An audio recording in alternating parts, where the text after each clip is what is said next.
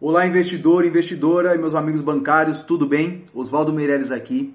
Hoje, antes da gente passar as principais notícias que impactaram os mercados no dia de hoje, a gente vai comentar sobre o curso de CPA 20 online. Para você que ainda não tem a CPA 20 e quer tirar, é, a gente está com um grupo, a você bancário está com um grupo aí é, exclusivo no WhatsApp, tá? É, vai abrir a turma, a primeira, a segunda turma é, do curso online, 100% online e ao vivo é, do CPA 20. Então, assim, você vai poder tirar dúvidas, interagir com todos os professores é, nesse grupo de WhatsApp, né, de, de alunos principalmente. E se você tem interesse, o link está na bio, aqui no Instagram e também no, no YouTube e também no LinkedIn. Então, é, queria deixar esse recado para vocês para aproveitar. O valor está bem, bem abaixo aí do valor que seria é, é, o, o, comercializado né, para esse pré-lançamento. Então corre lá na bio e clica no, no link que ele vai te direcionar direto para o grupo é, exclusivo aí da CPA 20. Bom, agora seguindo aí as notícias do mercado, a gente teve um dia muito positivo, não só lá fora como aqui no Brasil também. Principalmente depois que a farmacêutica Moderna ela comentou que os primeiros testes aí na primeira fase de desenvolvimento do, de, de, uma vacina é, ela deu positivo.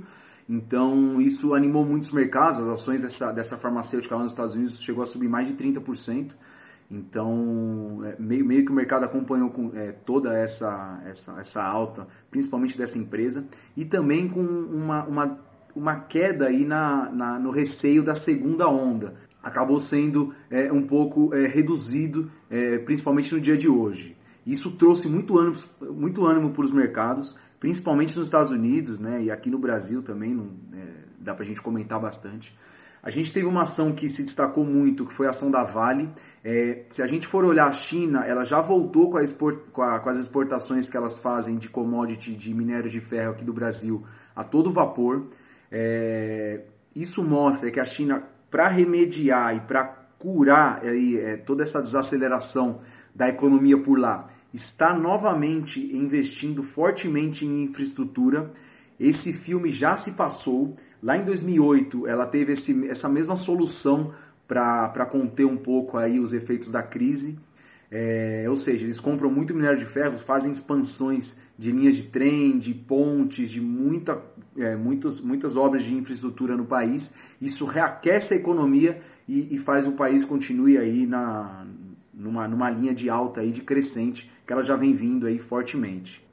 De outro lado, nós também tivemos as ações de banco subindo muito forte, depois que foi retirado da pauta é, pelo Senado, ele retirou da pauta a questão de de limite do, do cartão de crédito, de juros do cartão de crédito e limite de juros do cheque especial. É, quando saiu essa notícia, ações de banco aí subiram 5%, 6%, ações do Bradesco e Santander chegaram a subir 7% hoje. Então, é, realmente deu um, um, bom, uma boa força aí para o índice Bovespa, que fechou aí próximo dos 5, 4,8% para ser um pouco mais exato, positivo hoje. Então é, é uma notícia muito bacana, muito boa, trazendo um pouco mais de calma para os mercados, mas também nós tivemos aí o boletim Focus de hoje do Banco Central, revisando principalmente é, a Selic novamente. Então, o que antes ela, acreditava que ia fechar em 2,5% para o final do ano, ela já está falando é, em fechar o ano de 2020 em 2,25%.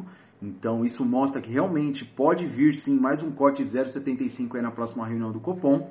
O PIB, ela revisou novamente para baixo, é, trazendo aí é, alguma coisa perto de 5,10% negativo o PIB desse ano. Então, realmente, essa vai ser uma das piores é, é, é economias que a gente vai ter aí no, num ano, aí no, nas, últimos, nas últimas décadas, aí pelo menos. É, eu não me lembro de ter visto um PIB tão negativo quanto esse. Quanto esse nem mesmo lá no governo é, Dilma, que, a, que as contas públicas estavam totalmente desalinhadas e, e o país estava realmente caminhando para uma recessão forte, é, esse PIB não chegou a cair tanto. Então isso realmente traz muita cautela ainda, é, principalmente a gente olhando aqui para o cenário Brasil.